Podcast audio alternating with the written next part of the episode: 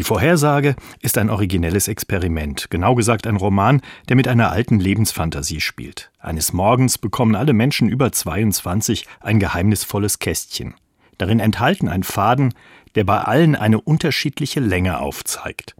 Schnell spricht sich herum, dass es sich dabei um den eigenen Lebensfaden handelt. Alle, die in ihr Kästchen reinschauen, haben nun eine Ahnung, wie viel Zeit zum Leben ihnen noch bleibt. Die Kästchen verändern die Welt und natürlich auch die Menschen. Und sie fordern zum Widerstand heraus.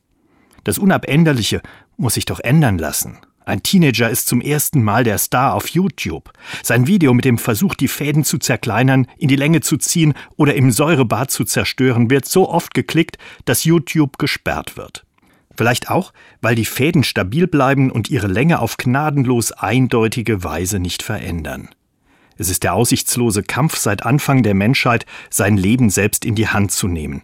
Ein bisschen Zeit dazu, vielleicht auch der Versuch, ihm ein selbstgewähltes Ende zu setzen. Der Faden spricht eine klare Sprache. Keinem wird es gelingen, seinem Leben auch nur eine Handbreit hinzuzufügen. Die alte Weisheit aus der Bergpredigt ragt hinein in eine moderne Fantasiegeschichte. Die Vorhersage. Wer weiß, wie viel Zeit mir noch bleibt und möchte ich das überhaupt wissen?